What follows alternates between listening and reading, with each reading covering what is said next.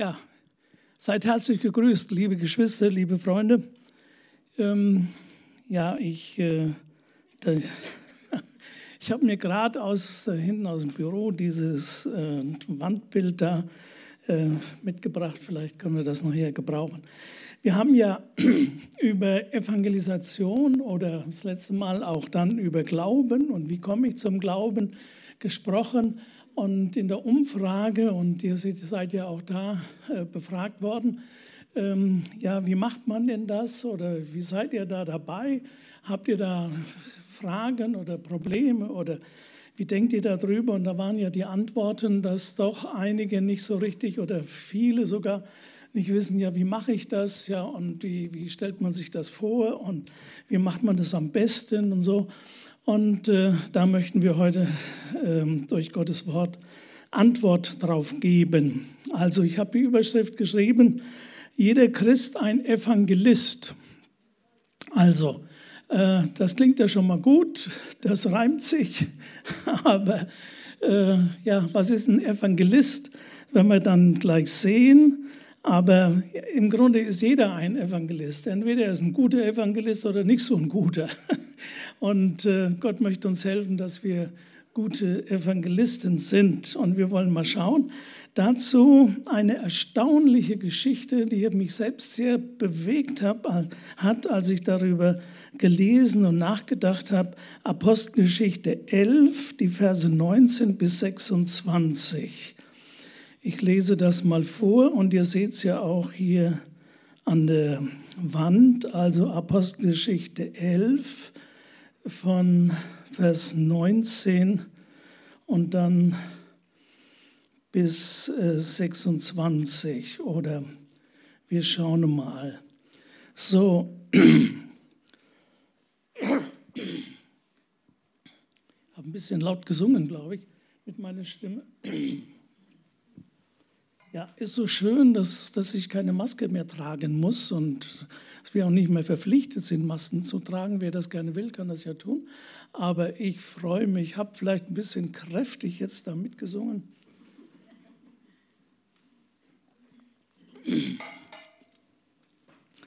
Ja, schauen wir mal. Da steht Apostelgeschichte 11, Vers 19.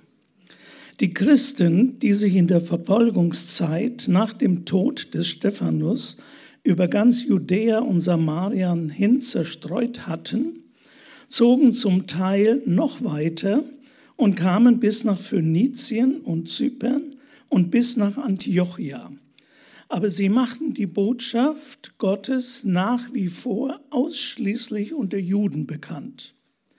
Doch einige von ihnen, Männer von Zypern und aus der Gegend von Cyrene wandten sich, als sie nach Antiochia kamen, auch an die nichtjüdischen Einwohner der Stadt und verkündeten ihnen das Evangelium von Jesus, dem Herrn. Und Gott wirkte so mächtig durch sie, dass eine große Zahl Nichtjuden ihrer Botschaft glaubte und sich dem Herrn zuwandte. Von dieser Entwicklung erfuhr auch die Gemeinde in Jerusalem. Und Barnabas reiste im Auftrag nach Antiochia. Als er sah, was dort durch Gottes Gnade geschah, war er glücklich. Er machte allen Mut und forderte sie darauf auf, dazu auf, dem Herrn mit ungeteilter Hingabe treu zu bleiben. Denn er hatte einen edlen Charakter, war mit dem Heiligen Geist erfüllt und hatte einen festen Glauben. Durch seinen Dienst stieg die Zahl derer, die an den Herrn glaubten, ständig an. Ja, was ist, da muss man so ein bisschen gucken, was ist denn hier eigentlich gesagt in Gottes Wort? Da ist also einmal der äh, Stephanus, der erste Märtyrer, ist in Jerusalem gesteinigt worden. Und dann kam es daraufhin in Jerusalem zur Verfolgung der christlichen Gemeinde, also der der an Christus Gläubigen. Und die dann flohen viele aus der Gemeinde eben nach Judäa und auch nach Samaria. Der Philippus zum Beispiel, der ging nach, ähm, nach Samaria, heißt es. Und, und dann waren einige, die gingen bis nach Antiochia. Und Antiochia, das war eine große, bedeutende Stadt am nördlichen Mittelmeer. Und dort war auch eine große jüdische Synagogengemeinde. Die war aus gebürtigen, also echten Juden bestand die. Aber auch viele sogenannte Gottesfürchtige gehörten zu ihren Besuchern. Das waren Heiden, also Griechen, Römer, Phönizier und andere, die auch Jahwe verehrten, also mehr oder weniger jüdischen Glaubens waren. Und diese sogenannten Hellenisten, so werden sie auch in der Bibel manchmal bezeichnet, also Hellenisten heißt Griechen, weil sie eben alle Griechisch sprachen in der damaligen Zeit, das war die Weltsprache. Und deswegen Hellenisten. Diese sogenannten Hellenisten und sicher auch andere Einwohner der Stadt verkündigten, denen verkündigten die Judenchristen aus Jerusalem das Evangelium von Jesus dem Herrn. So, und dann heißt es, eine große Zahl dieser Nichtjuden wurde gläubig und bekehrte sich zum Herrn, sodass Barnabas aus Jerusalem zu ihnen gesandt wurde. Durch ihn stieg die Zahl der Gläubigen noch weiter an. Es entstand eine erste eigenständige, vom Judentum und der dortigen Synagoge unabhängige, auf Jesus Christus bezogene Gemeinde.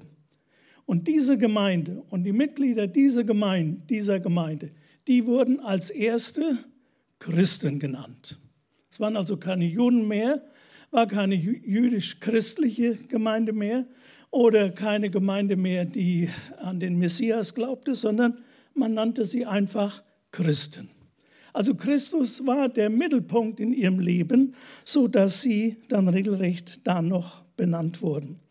Und jetzt überlegte mal, diese Missionstätigkeit der jüdischen Nachfolger Jesu, die ist ja erstaunlich.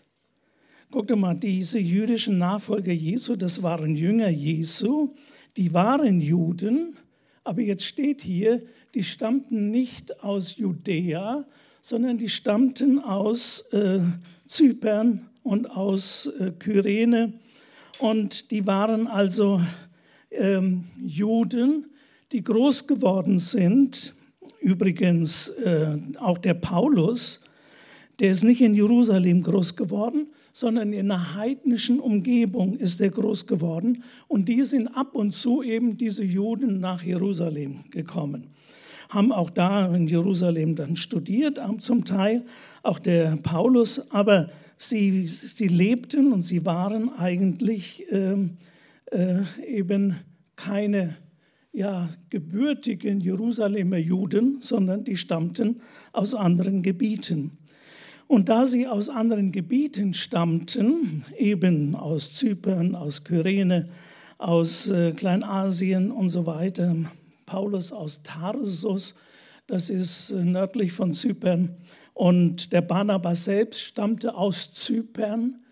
Der war in Zypern gebürtig und wer so ein bisschen sich interessiert für, äh, für, für das, was da geschah, Paulus und Barnabas waren die ersten, die auszogen als Missionare. Und wo kamen sie hin? Als erste Station nach Zypern. Und warum kamen die nach Zypern? Weil der Barnabas daher stammte. Versteht ihr? dann merkt man so langsam, ach so war das damals alles. Ne? Und deswegen sage ich das mal so nebenbei. So, also diese, der, der äh, Barnabas und auch die anderen und der Paulus, die wurden in heidnischer Umgebung, sind die groß geworden. Sie kannten das Wertesystem der Griechen und Römer. Sie waren mit ihrer Sprache und Kultur sehr vertraut und damit hervorragend geeignet, in den sogenannten, äh, zu den sogenannten Hellenisten zu reden. Und diese verkündigten das Evangelium, diesen Hellenisten. Also, und das denke ich, das war doch gar nicht so einfach. Die gingen zuerst in die jüdische Synagoge oder waren dann Teil davon, glaubten an den Messias. Aber dann waren da Gottesfürchtige, die standen so ein bisschen dazwischen. Und jetzt gehen die dahin und sagen diesen gottesfürchtigen Hellenisten, du, wir glauben an Jesus Christus und der Messias ist gekommen und so weiter. Und haben denen das jetzt alles so erklärt. Und das war ja für die Hellenisten doch alles ziemlich schwierig. Und trotzdem, Gott war mit ihnen und diese Leute haben sich trotzdem bekehrt. Also ich will nur deutlich machen, das war nicht einfach für diese äh, Juden, Christen, die eben aus äh, nicht aus Jerusalem stammten, sondern die jetzt da von Jesus redeten, die waren so ein bisschen im Zwiespalt und wussten nicht so recht und versuchten denen klarzumachen, ja, wer ist denn der Messias? Und Jesus ist der Retter und auf den Messias wurde gewartet und jetzt ist er gekommen und er ist am Kreuz gestorben. Und das müssen wir mal verstehen, das haben die denen alles erklärt und die Hellenisten haben das alles geglaubt.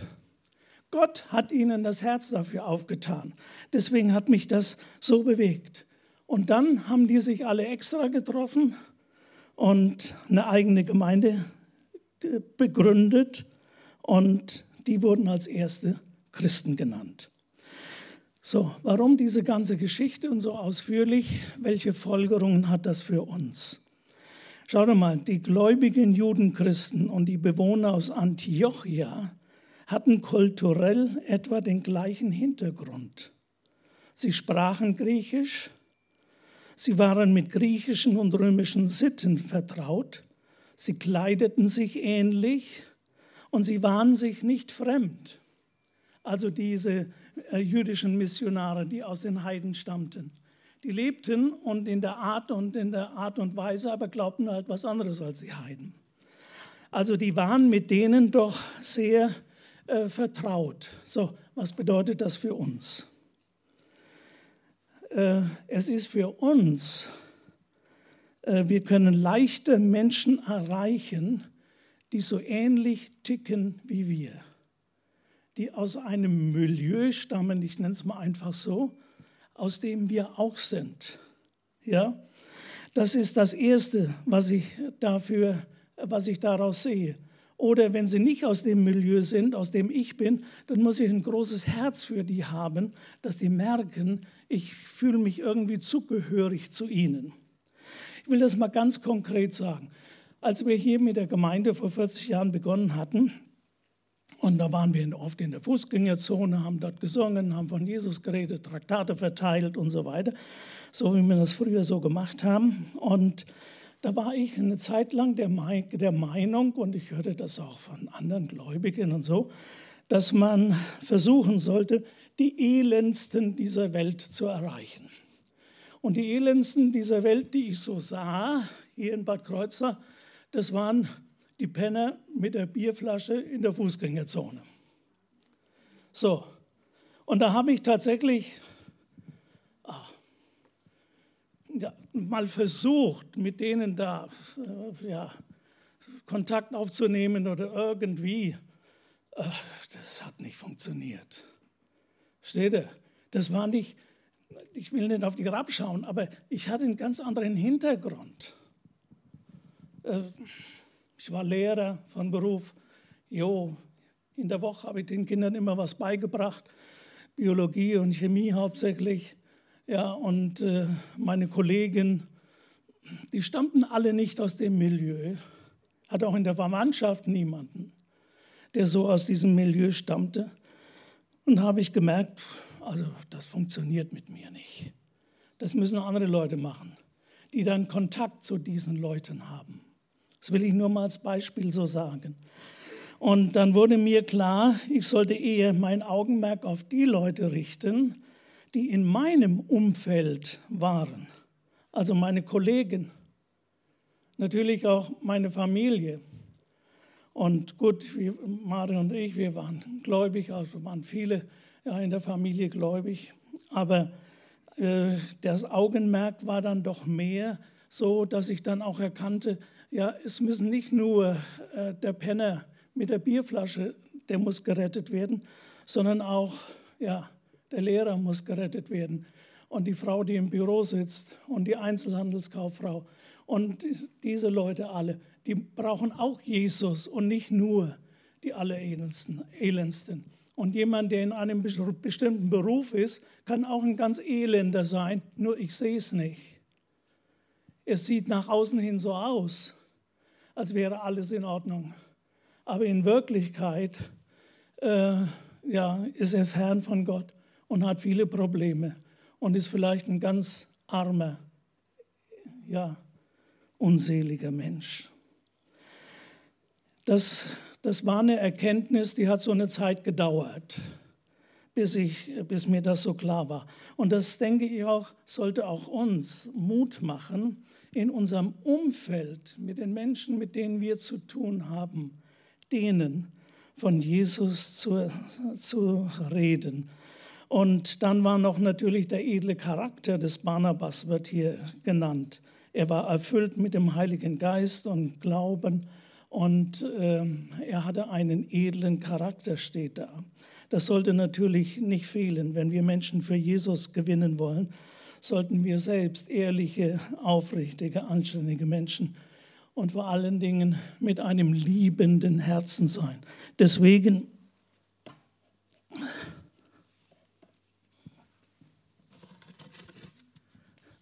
das, das Schild hier, das, das hängt im Büro als äh, immer wieder als Erinnerung. Und was steht da drauf?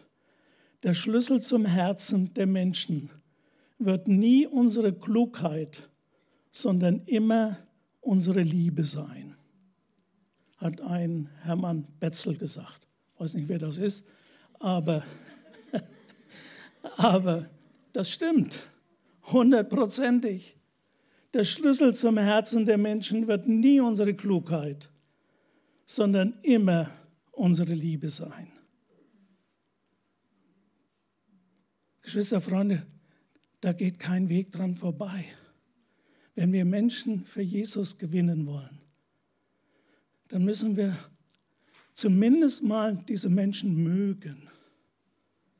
Wir müssen ja innerlich ein gutes, positives Verhältnis haben und nicht abfällig denken oder abfällig oder irgendwie hochmütig oder weiß ich, wie man alles sein kann.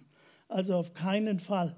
Ein ganz, ganz wichtiger Punkt, der hier genannt wird und deutlich werden soll.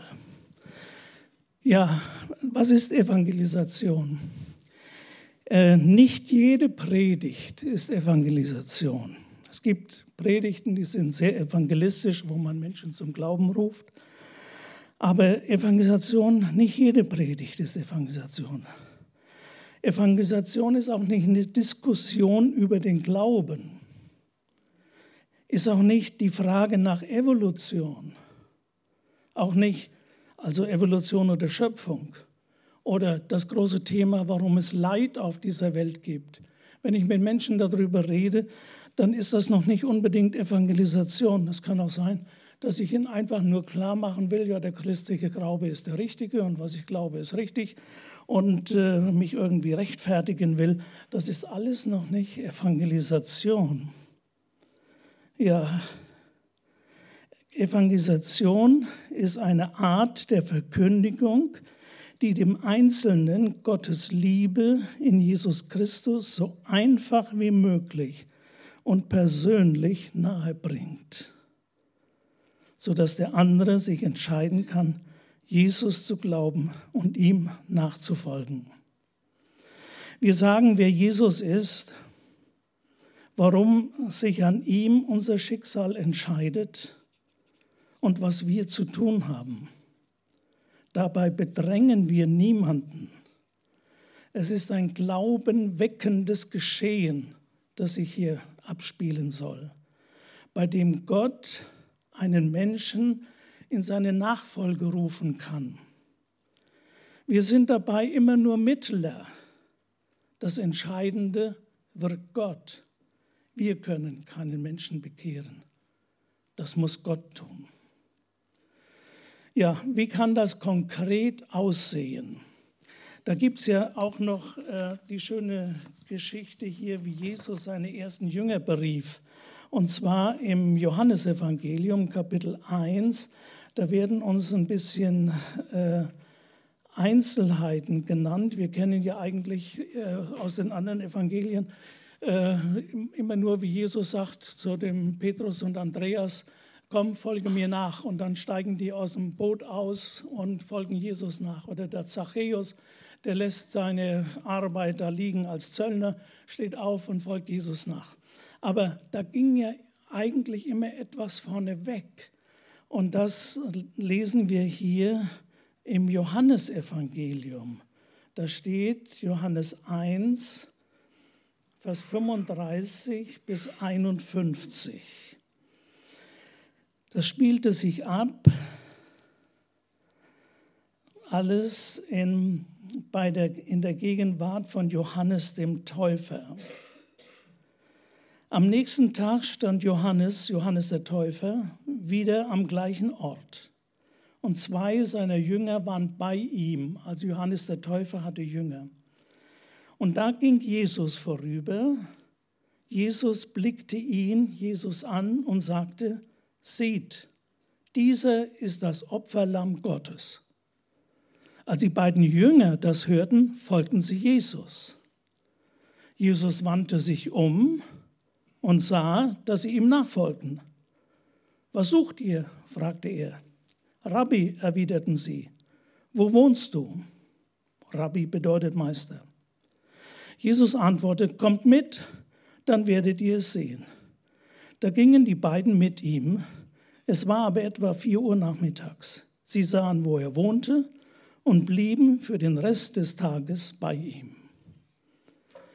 Einer der beiden Männer, die Jesus gefolgt waren, weil sie gehört hatten, was Johannes über ihn gesagt hatte, war Andreas, der Bruder des Simon Petrus. Andreas sagt kurz darauf seinen Bruder Simon, wir haben den Messias gefunden, berichtet er ihm. Messias ist das hebräische Wort für Christus. Dann nahm er ihn mit zu Jesus. Jesus blickte ihn an und sagte, du bist Simon, der Sohn des Johannes, du sollst Kephas heißen. Kephas ist das hebräische Wort für Petrus und bedeutet Fels. So kamen die ersten Jünger zu Jesus. Nachher gingen die wohl wieder die waren so ein bisschen, ein paar Tage mit Jesus, dann gingen die wohl wieder fischen und dann ging Jesus vorbei und sah den Petrus und den Andreas und dann sagt er, kommt, folgt mir nach, ich will euch zu Menschenfischern machen. Und da bekam der Petrus und der Andreas so richtig den Auftrag für die Nachfolge Jesu. Deswegen da merken wir, das ist nicht widersprüchlich, sondern das geht so ineinander. Wir wundern uns ja manchmal, ja, wie, wie, wie kann denn das sein? Der Andreas und der Petrus, die fischen, Jesus geht vorbei, sagt, kommt, folgt mir nach. Die lassen alles stehen und liegen und folgen ihm nach. Ja, warum folgen sie ihm nach? Weil sie schon zwei, drei Tage mit ihm vorher zusammen waren, weil sie mit Jesus schon bekannt waren. Und jetzt auf einmal gibt Jesus ihnen den offiziellen Auftrag und sie folgen Jesus nach. So, so passiert Nachfolge. Merken wir das? Deswegen, das macht uns doch Mut. Ist doch nicht so, dass wir auch sagen müssen, ja, Gott muss sofort zu uns und auf eine ganz übernatürliche Art reden, damit das mit, äh, ja, mit uns als Nachfolger klappt. Nein, das, das, das ging eigentlich ziemlich natürlich zu. Jetzt kommt noch eine Geschichte mit dem Philippus und Nathanael nicht der Nathanael, der hier der unter uns sitzt, der nicht, der hält Kinderstunde.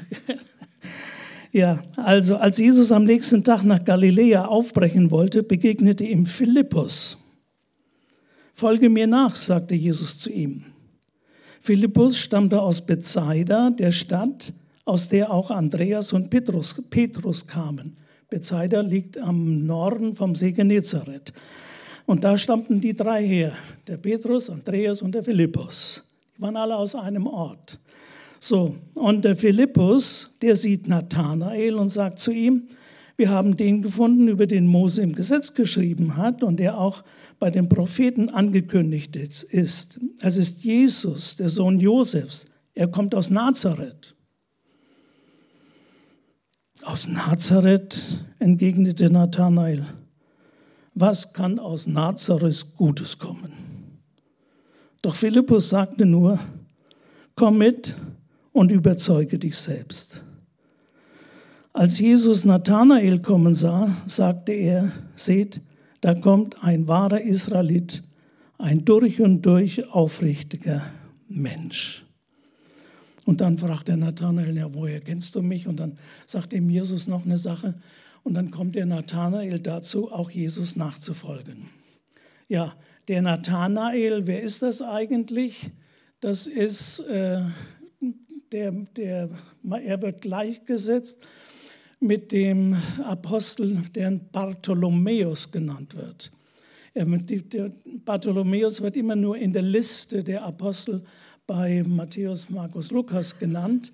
Und dieser Bartholomäus war sehr wahrscheinlich der Nathanael, weil der Nathanael immer äh, mit Philippus in Verbindung gebracht wird. Von daher nimmt man das an. Und nachher übrigens, als Jesus da am See Genezareth war mit seiner Auferstehung, und da waren ja, da war ja der Petrus dabei und da war der Johannes dabei und da war der Nathanael dabei. Ich weiß nicht, ob euch das aufgefallen ist. Da wird er wieder genannt, der Nathanael. Der war da mit dabei, als Jesus das Gespräch hatte mit dem Petrus. Petrus, hast du mich lieb und so. Also, entschuldigt, ja, wir haben ein bisschen Bibelkunde heute, heute Morgen. Ist vielleicht gut, wenn man so ein bisschen die Zusammenhänge sieht, wie denn das so alles so ist. Ja, also dieser Nathanael, der kommt wieder durch den Philippus zu Jesus und da merkt er, wie das geht. Einer sagt es dem anderen und Jesus ruft sie. Der sagt nur, der der, der Andreas sagt nur zu Petrus, komm, wir haben den Messias gefunden. Und Jesus spricht den Petrus gleich an. Du sollst nicht mehr Petrus heißen, sondern du sollst Kephas heißen. Also da entsteht gleich eine Beziehung zwischen Petrus und Jesus. Und was hat der Andreas gemacht? Der hat ihn nur zu Jesus gebracht. Ist das nicht toll? Der hat nicht rumdiskutiert. Auch der Nathanael, der ist ja noch ein bisschen kritisch. Der sagt, oh, aus Nazareth, was kann da Gutes kommen und so. Kleines Kaff da in Galiläa und da kommt doch nicht der Messias her. Und was sagt der? Der Philippus, der sagt, komm, sieh's, guck dir's an. Und er geht hin, kommt mit Jesus in Berührung. Jesus sagt ein paar Worte zu ihm, zu dem Nathanael. Und Nathanael wird ein Jünger Jesu. Das Entscheidende tut immer Jesus. Und unsere Sache ist eigentlich nur, irgendwie das fertig zu bringen, Menschen mit Jesus in Kontakt zu bringen oder sie auf Jesus hinzuweisen, dass sie zumindest einmal äh, auf Jesus hören und ihr Herz für ihn öffnen. Ja, jetzt habe ich noch so ein paar praktische Hinweise. Also wenn wir so etwas tun, und mit unserem Evangelium auf Christus hinweisen, sodass der andere möglichst zu einer persönlichen Entscheidung kommt, dann sagen wir oder dann nennen wir das, das ist ein Evangelist. Ja? Verstehen wir das jetzt? Also Evangelist, da muss ich nicht Pastor sein, sondern das kann jeder von uns. Kann das sein, sollte das sein, wenn es irgend möglich ist. Also, Evangelist zu sein bedeutet nicht, eine Lehre weiterzugeben unseren äh, Glauben zu verteidigen oder die christliche Religion zu rechtfertigen. Das ist eigentlich nicht unsere Aufgabe, wenn ich Evangelist bin. Also, das ist der erste Punkt. Nicht Lehre weitergeben, sondern Jesus in Tat und Wort verkündigen. Äh, Sascha war so freundlich und hat uns das mal so aufgeschrieben, so als einzelne Punkte, dass wir sie nochmal vor Augen haben. Äh, ja, der Franz von Assisi, den, der hat einen Satz gesagt, predige das Evangelium zu allen Zeiten und benutze, wenn nötig, Worte. Wir merken, was das bedeutet. Wort und Tat müssen übereinstimmen. Und vielleicht noch eher, unsere Tat muss eigentlich vielleicht noch mehr reden als unsere Worte. Gar nicht so leicht, Evangelist zu sein. Ja, Gott helfe uns dazu, egal mit wem wir zusammenkommen. Im Römerbrief, Kapitel 10, Vers 17 steht, der Glaube kommt aus der Predigt. Jesus betet für die, die durch ihr Wort an ihn glauben werden, in Johannes 17. So, also wir sollten fähig sein, in einfachen Worten über Gott, über Jesus am Kreuz, über Sündenvergebung, über Erlösung und das neue Leben äh, sprechen können. Wenn es irgend geht, sollten wir da Klarheit drüber haben. Wie, wie mache ich das Evangelium deutlich? Wer ist Jesus? Was hat er getan? Und dann wird natürlich deutlich, der dritte Punkt eben, wie es hier steht, mit einfachen Worten über Gott, Jesus am Kreuz und Sündenvergebung zu sprechen. Da müsste man sich selbst darüber ein bisschen im Klaren sein. Ja, warum starb Jesus am Kreuz? Ah ja, er hat dort meine Sünden getragen. Er war das stellvertretende Opfer. Ich kann, das Problem sind die Sünden. Wie werde ich meine Sünden los? Und ja, und das Problem hat Jesus gelöst, indem er am Kreuz für uns starb. Also solche Gedanken, äh, über die sollte man sich im Klaren sein. Und dann kann man auch leicht über den Glauben sprechen. Dann schreibt Petrus in seinem ersten Brief, Kapitel 3, 15 und 16, ich lese es mal vor, da schreibt er, seid jederzeit bereit, jedem Rede und Antwort zu stehen, der euch auffordert, Auskunft über die Hoffnung zu geben, die euch erfüllt. Aber tut es freundlich und mit gebotenem Respekt, immer bedacht, ein gutes Gewissen zu haben. Also, was heißt das konkret? Ich soll bereit sein, jederzeit Auskunft über meinen Glauben und über meine Hoffnung zu geben. So, da kann sehr gut dabei helfen, wenn wir unsere Bekehrungsgeschichte erzählen. Wenn wir dem anderen erzählen, guck mal, das war bei mir so. Und ich denke, dass, dass jeder von euch hat doch irgendwie, wer sich zu Gott gewandt hat und Jesus erlebt hat, der hat doch irgendwie so etwas erlebt. Mann, der springende Punkt war, wo er erkannt hat, Jesus ist mein Retter. Jesus vertraue ich mich an. Jesus will ich nachfolgen. Oder wie das immer genannt wird. Oder Katholiken sagen oft, wie wie habe ich den Ruf Gottes gehört? Also Bekehrung sagen die oft, ich habe den Ruf Gottes gehört. Bedeutet nicht unbedingt, dass man gleich ins Kloster geht. Aber den, den Ruf Gottes hören, mit Gott in Berührung kommen. Wann und wie geschah das? Also das, das ist sehr hilfreich, wenn man, wenn man sich selbst darüber mal Rechenschaft gibt. Wenn ihr zu Hause seid, dass ihr mal überlegt, ja, wie war denn das? Wie würde ich denn einem anderen das sagen, wie ich mich bekehrt habe, wie ich Jesus gefunden habe? Und äh, das ist etwas, wo es dann, wenn ich mit dem anderen darüber rede, sehr persönlich wird und wo tatsächlich Jesus im Mittelpunkt steht. Es geht nicht um Lehre, noch irgendwelches Wissen oder was, sondern es geht um Jesus, dass Jesus in mein Leben kommt ich eine persönliche Beziehung mit Jesus habe. So wie der Papst das ja, wie ich neulich mal gesagt habe, eine Freundschaft mit Jesus. Und eine Freundschaft heißt wirklich, eine innige Verbundenheit mit jemandem zu haben. Egal wie ich das nenne, aber darum geht es, dieses Persönliche zu haben mit Christus. Das ist doch das Entscheidende, was einen Christen ausmacht. Deswegen, Setzt euch doch mal hin und überlegt mal, wie habe ich mich bekehrt? Also ich habe meine Bekehrungsgeschichte wirklich schon öfters Leuten erzählt, die nicht an Jesus glauben, im Gespräch oder wie das war. Und, äh, und dann ihnen das versucht an meiner Geschichte. Äh, die, die war nicht weltbewegend, gar nichts. Nur ich war in einer bestimmten Situation meines Lebens und dann hörte ich eine Predigt, dann hörte ich Gottes Wort und dann ging mir auf einmal auf, ach so ist das. Jesus kommt, soll in mein Leben kommen. Jesus soll der sein, der, der das Zentrum ist. Und Jesus soll der sein. Und habe ich das auf einmal kapiert, habe mein Leben für Jesus geöffnet.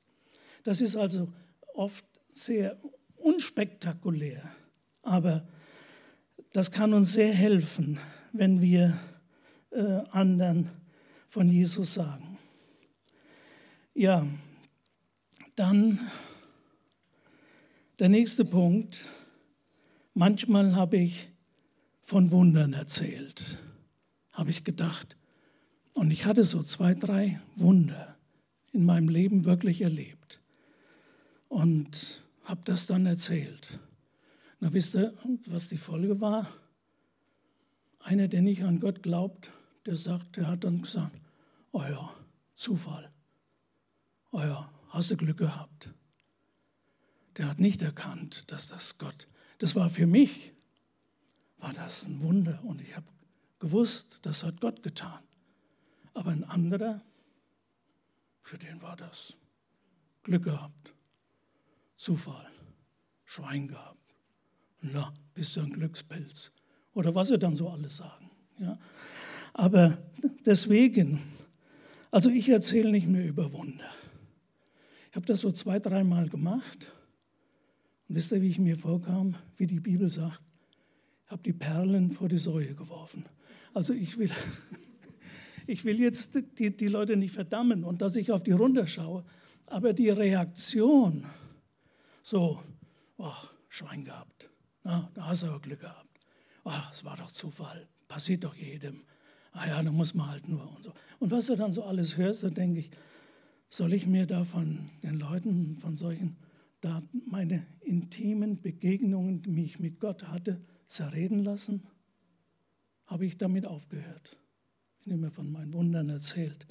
Ich sage nur aus meinen Erfahrungen heraus.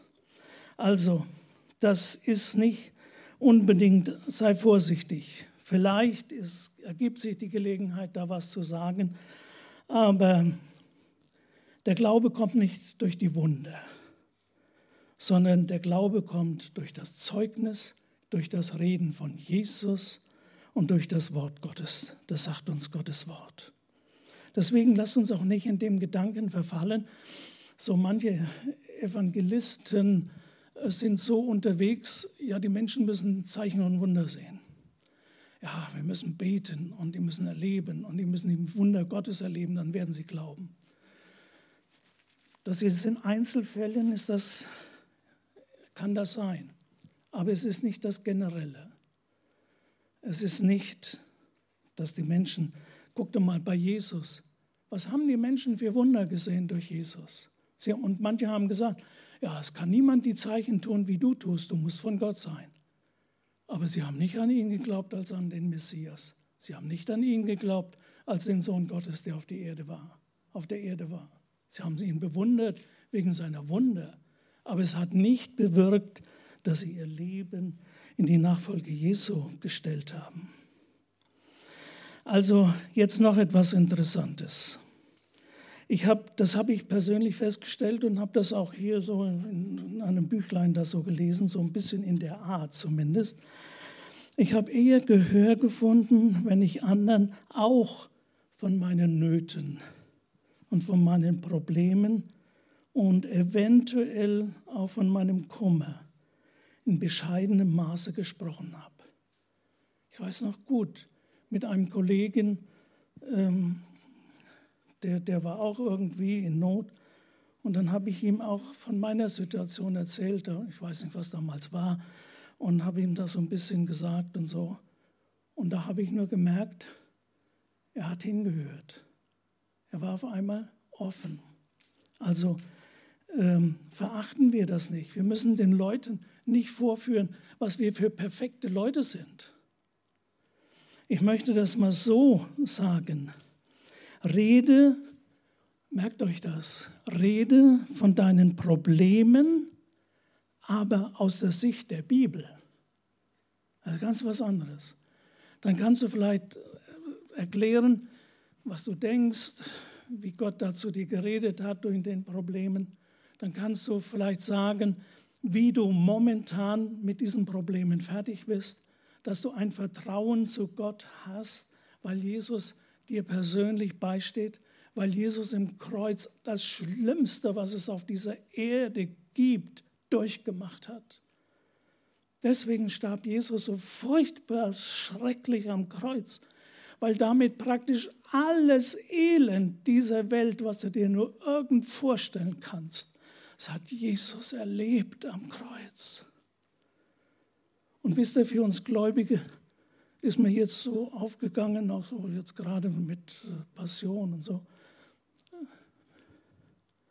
Warum hat das Schlimmste für Jesus war, dass er rief, mein Gott, mein Gott, warum hast du mich verlassen?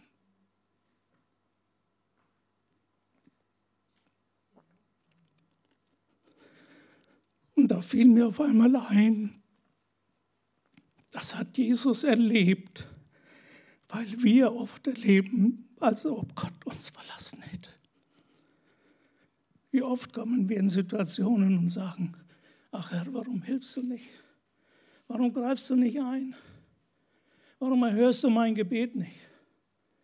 Herr, du scheinst mir so fern. Und diese Ferne Gottes, selbst das hat Jesus am Kreuz für mich erlebt. Geschwister, da kann man nicht anders als nur aufs Kreuz schauen und Jesus anbeten und sagen, du hast alles für mich getan. Du hast alles durchlitten eine Gottferne hast du durchlitten, die ich noch gar nicht mal mir vorstellen kann. Jesus war der Sohn Gottes. Er hatte immer Kontakt mit Gott. Er sagt, was der Sohn den Vater tun sieht, das tut gleicherweise der Sohn. So eine enge Verbindung hatte er mit Gott. Und auf einmal zieht sich Gott zurück und Jesus ist von Gott verlassen.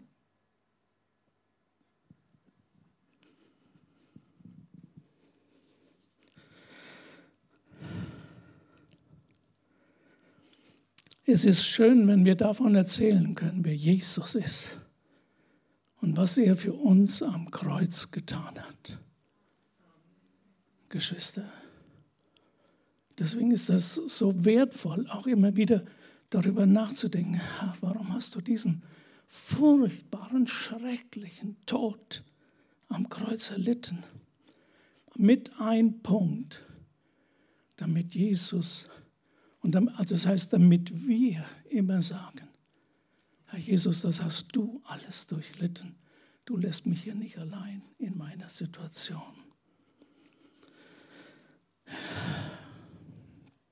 Also, hab auch Mut, von deinen Problemen zu reden, aber aus der Sicht der Bibel. Das ist ganz entscheidend natürlich. Jammer dem anderen etwas vor, dann sagt er, wofür soll ich mich bekehren? Wenn der selbst da so rumjammert. Ja, gut, ich mache weiter.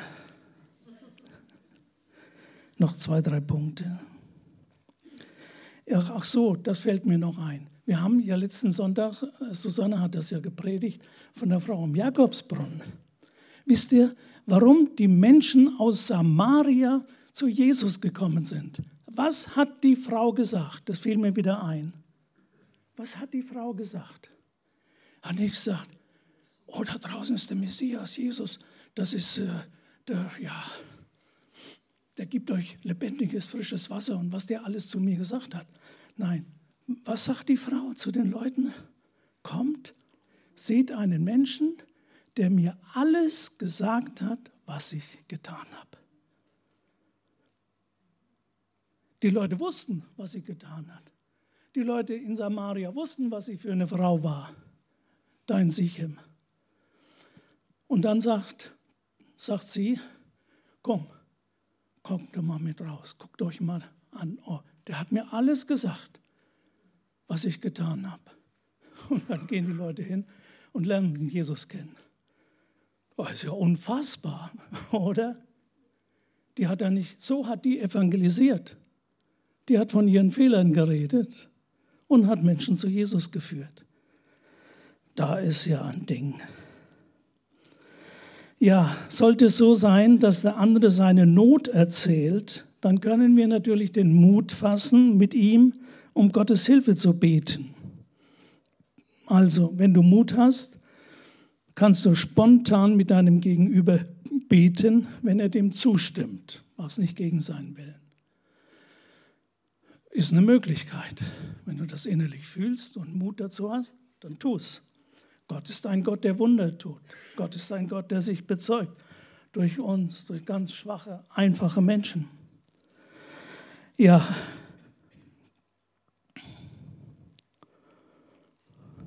Aber Gott tut Wunder und das tut auch Gott, aber ich habe es schon mal gesagt, der Glaube kommt aus der Predigt. Dann, wenn du mit Menschen redest, nimm die Menschen ernst. Höre gut zu, was sie sagen. Ich habe auch schon mal dabei gestanden und habe so frommen Evangelisten zugehört. Du, die haben auf den anderen immer nur eingeredet. Ja, und da hat Jesus das gesagt. Ja, und du musst das tun. Und guck mal, was in der Bibel steht. Und vergiss nicht, was die Bibel gesagt hat. Und bop, bop, bop, der andere kommt überhaupt nicht mehr dazu, darüber nachzudenken und irgendwas zu sagen. So kann man nicht evangelisieren. Das geht nicht. Hör zu. Lass den anderen spüren, dass du ihn magst. Nimm ihn ernst. Der nächste Punkt. Sei nicht rechthaberisch. Es geht nicht hier darum, wer Recht hat. Es geht hier darum, Jesus zu bezeugen. Setz auch niemanden unter Druck. Also wenn du dich nicht bekehrst, dann droht dir Schlimmes. Bloß nicht. Aber ich sage das jetzt mal so grob. Wir können das oft feiner. Tun wir das nicht. Bloß nicht.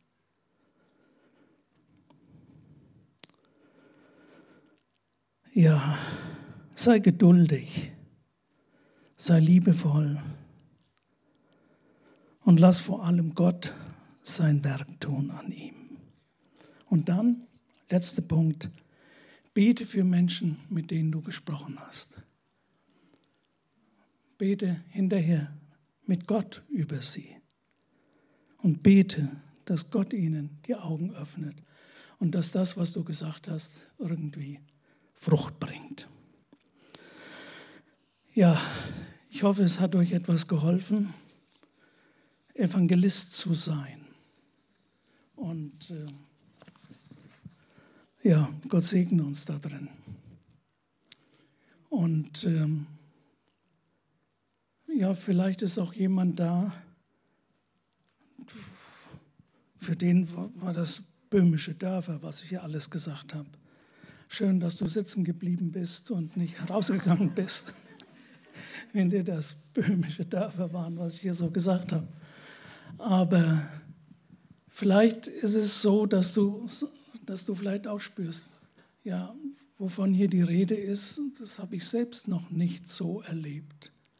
Diese Freundschaft mit Jesus. Das kannst du auch daran zum Beispiel merken, ob du selbst für dich persönlich zu Jesus betest.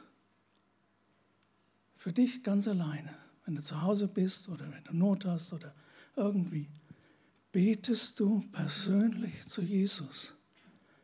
Wenn das nicht so ist, dann trachte danach und schau, dass das persönlich wird, dein Verhältnis zu Jesus. Darum geht's. Das ist Christentum. Das ist Nachfolge Jesu, ihn zu kennen, mit ihm in Verbindung zu sein, ihm nachzufolgen. Ja, wollen wir aufstehen? Wollen wir jetzt gerade noch beten? Und äh,